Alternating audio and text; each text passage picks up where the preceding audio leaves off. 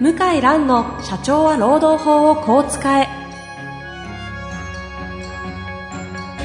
法律の下で展開されるビジネスの世界ポッドキャスト社長は労働法をこう使えは弁護士の向井蘭が経営者の立場に立って経営者が知っておくべき労働法の基礎だけでなくビジネスに関する法律の問題を分かりやすく解説します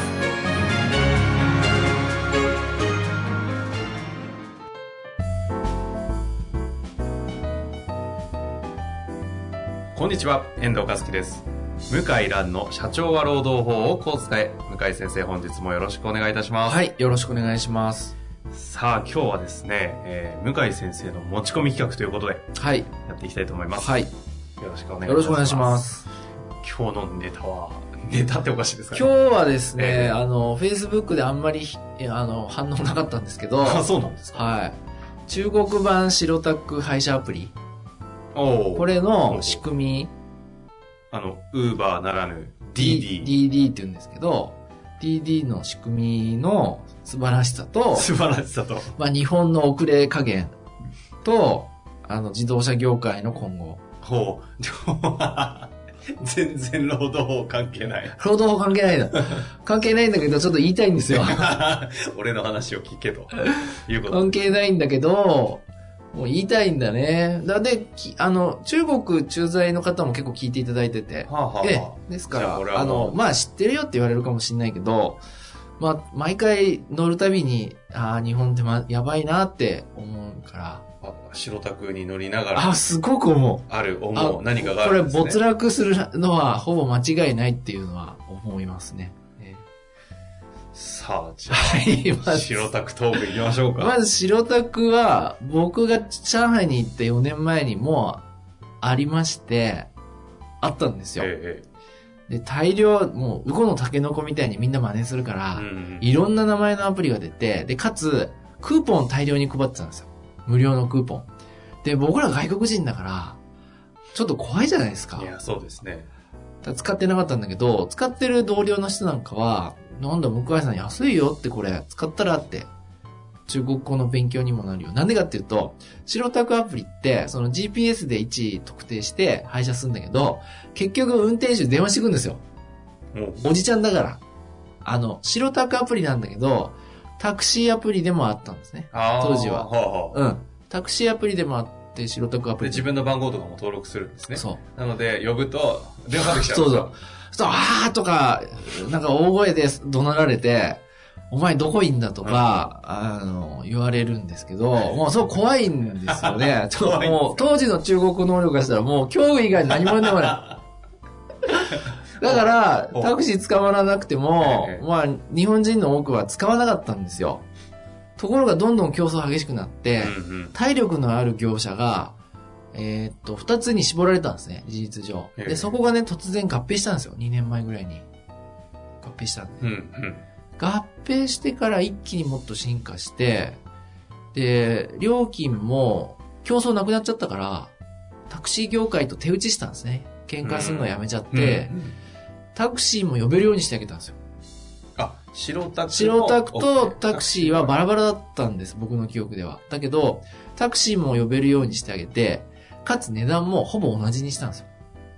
ほんあ、うんそうすると白タクの普通だと白タクって安いそからイメージでしょもういいじゃないですかでしょタクシーと同じ価格になっちゃうわけですかう、じゃあ、どっちが合わせたかわかんないですけそうどなんですそうするとメリット出なそうじゃないですかお互いと思うじゃないですか。はいで、人によってはタクシー好きな人はやっぱタクシー好きなんですよ。日本人でも。え DD でタクシー呼ぶ人が多いんですえよ。うん台数はまだまだ多いし、あの、紙の公式領収書っていうか、ファーピアオって言うんですけど、紙の領収書が出てくるんですよ。中国って偽造の領収書が多いから、うんうん国が発行した領収書っていうかインボイスがないと経費生産できないんですね。えええええうん。えそれはどこが発行してくれるんですかそれは、その税務局の機械使って、各事業主が発行するんですよ。あその場はタクシーなんてビビビビビビって出てくるのんじゃな。あ、出てくるの、出てくるの。出てくるんだけど、それがないと経費生産できないんですよ。はで、白タクアプリは、その場では紙の領収書は出てこないんですよ。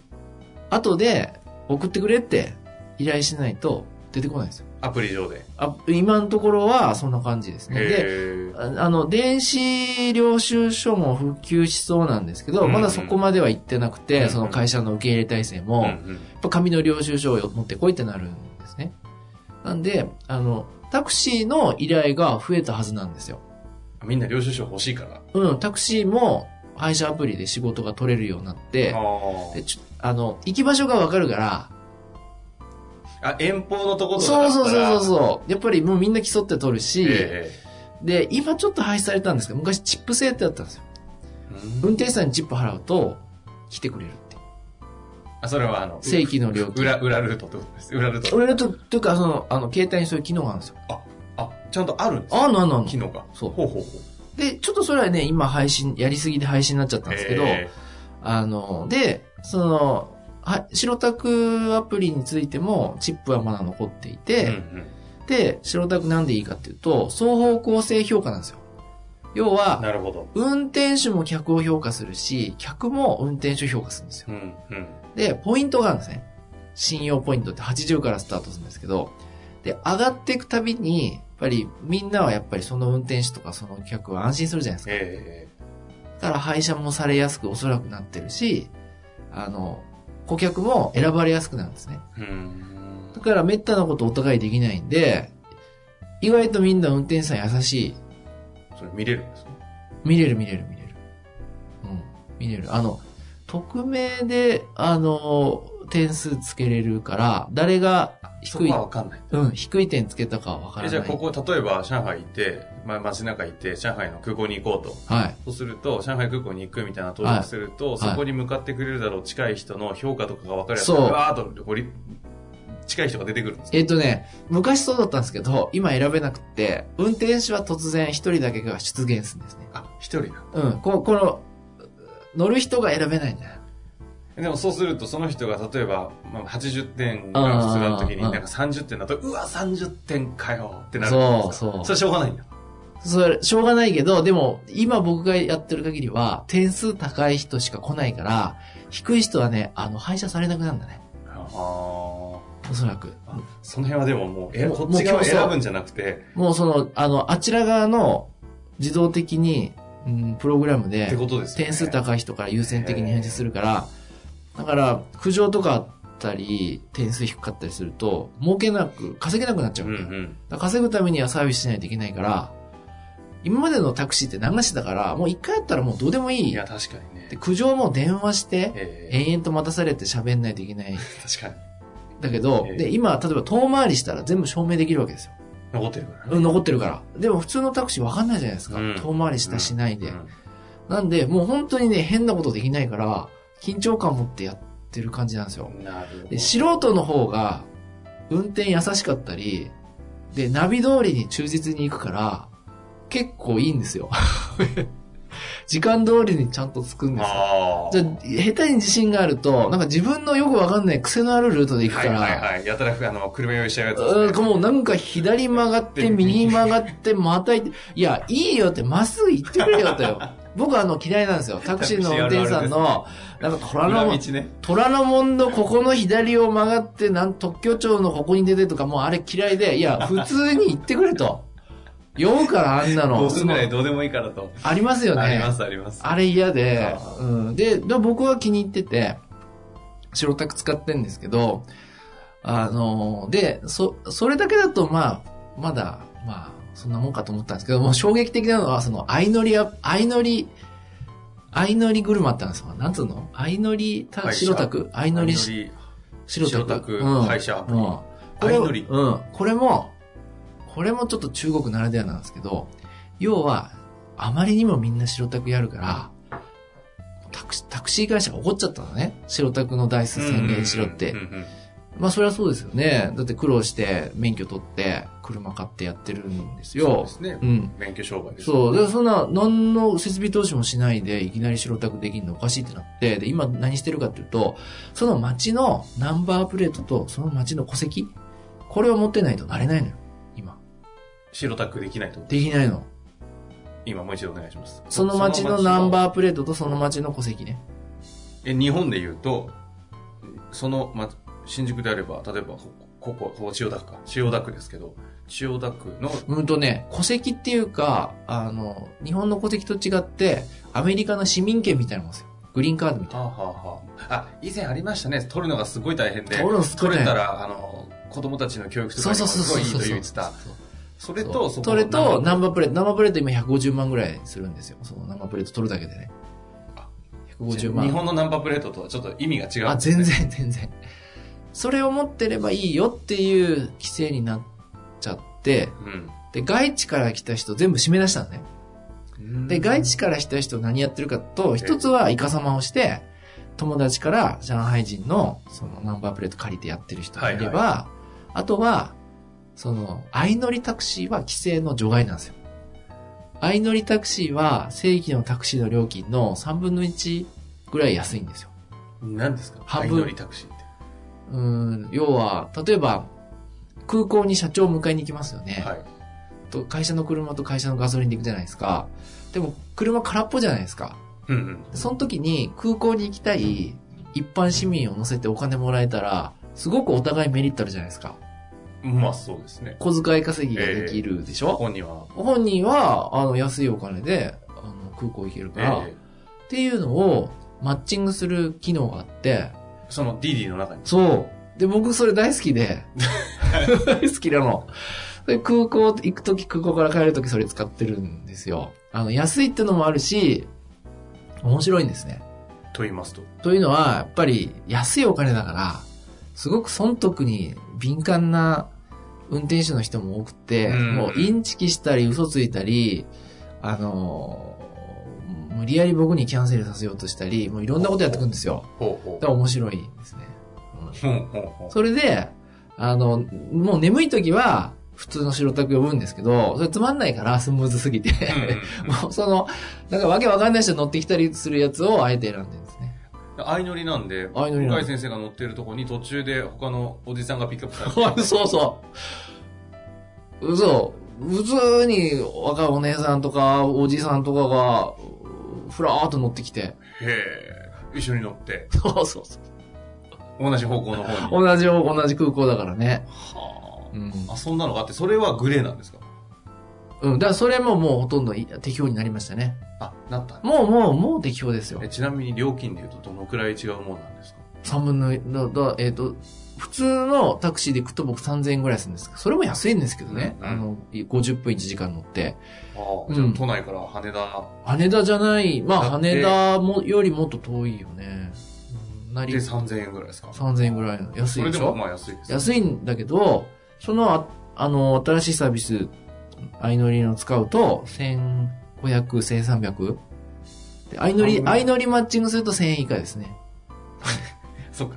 相乗りマッチングで、あうんマッの、チそンうグですね。ぶで分割で。はいいや安いじゃないですか。はい。で、安いから、その、感謝費って言って、要するにチップですね。チップを設定プラス10とかすると、バーっと人が来るんです。へえ、人っていうのはタクシーが。タクシー、タクシーっていうか、あの、あ、こいつプラス10払ってくれるからいい客じゃねえかっつって、あの取りやすいんですね。へえ。まあ遊びみたいな。そんな、なんか、日常ゲームみたいな感じで。いや、私これ好きで他の日本人にも勧めてんだけうど、ん誰も反応してくんなくて、なんでですかね。わかんない。結構、中国語がたけてないときつい。あ施設あ、だあのったりすね、るだから、うん、やっぱ怒鳴り込んでくるみたいな電話の仕方してくる人が多いから、それは、あの、怒鳴ってるわけではなくて。怒鳴ってるわけ全くないんだけど、怒鳴ってる、怒鳴ってるしか聞こえないんですよ、日本人にはう。んうん。なんか悪いことしたかななんでこの人怒ってんだろうなっていう。 会うとすごくフレンドリーだったりするんですけど、電話では怒鳴り声としか認識できないんですけど、頑張って、聞こえない時は外人なんで、もうちょっとゆっくり喋ってって言ったら、ああ、わかったって言ってゆっくりあ、でも、そういうコミュニケーションまではもう取れるようにそう。なったんですね。で、何が言いたいかっていうと、その日本に帰ると、日本でも僕たまに使うんですよ。あの、全国タクシーって日本交通がやってるやつ。はいはい。あの、川鍋さん。う。そう。で、頑張ってるんだけど、要は、その、やっぱり既存のタクシーの枠組みでしかできないんですよね。白タクはないでしょ。うんうん。で、相乗りも頑張ってるけど、それタクシーの相乗りだから、ああんまり今までのサービスの延長線上なんですよね。まあ今までやったやつをアプリで合理的になっただけの 話ですからね。うん。で、で、あの、DD は今ソフトバンクも出資して、莫大な投資をして、何を考えてるかっていうと、自動運転を廃車したいんですよ。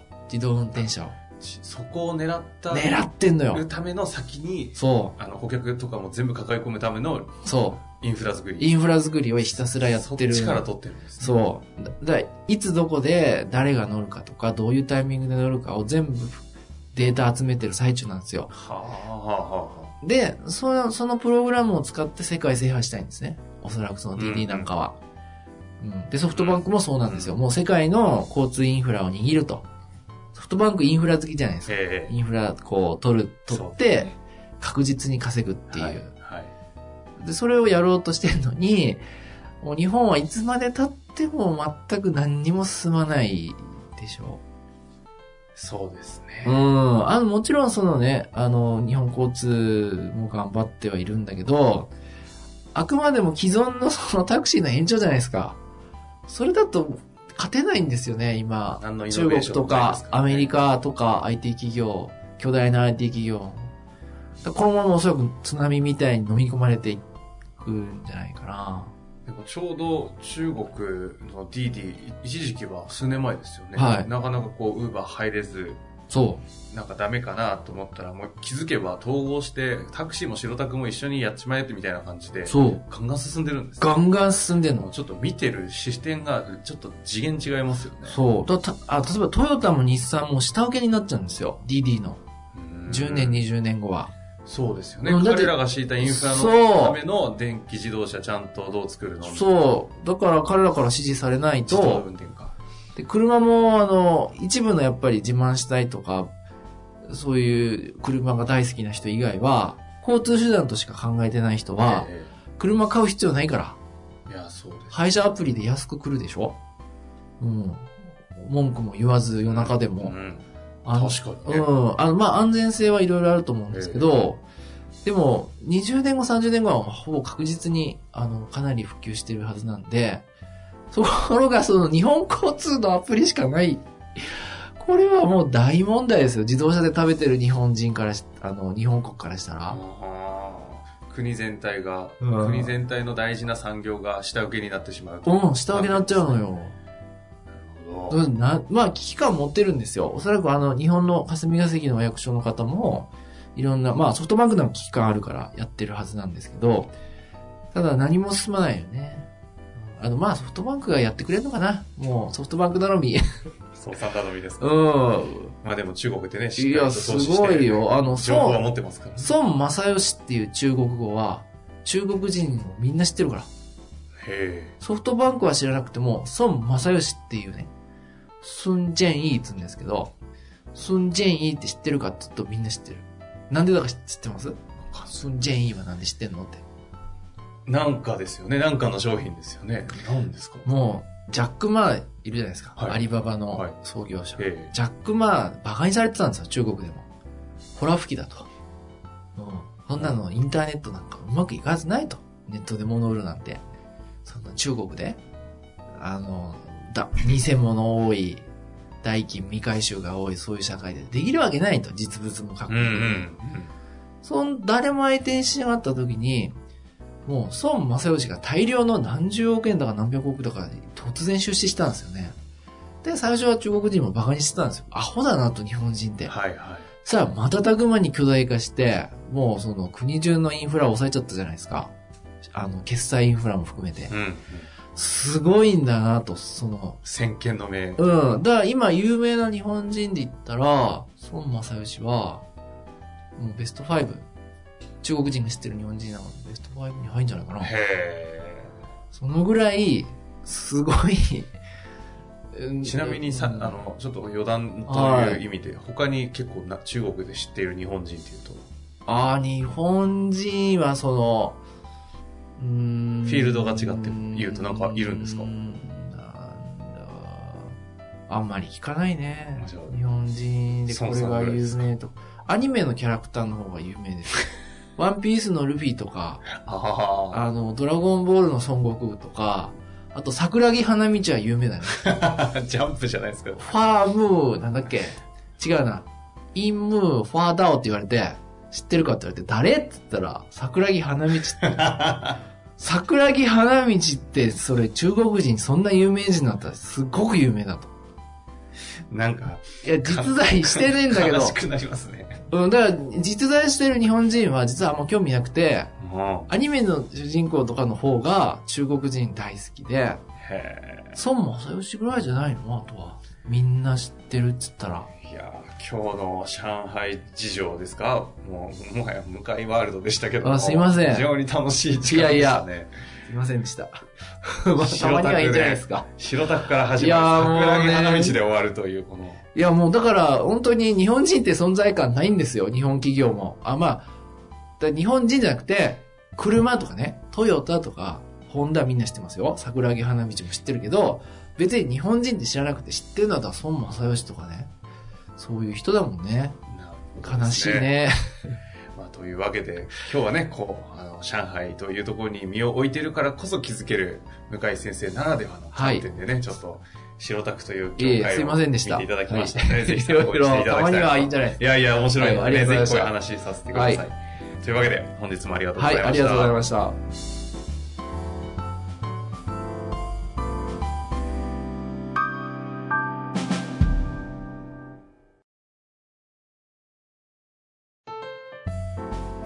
本日の番組はいかがでしたか番組では向井蘭への質問を受け付けております。ウェブ検索で向井ロームネットと入力し、検索結果に出てくるオフィシャルウェブサイトにアクセス。その中のポッドキャストのバナーから質問フォームにご入力ください。たくさんのご応募お待ちしております。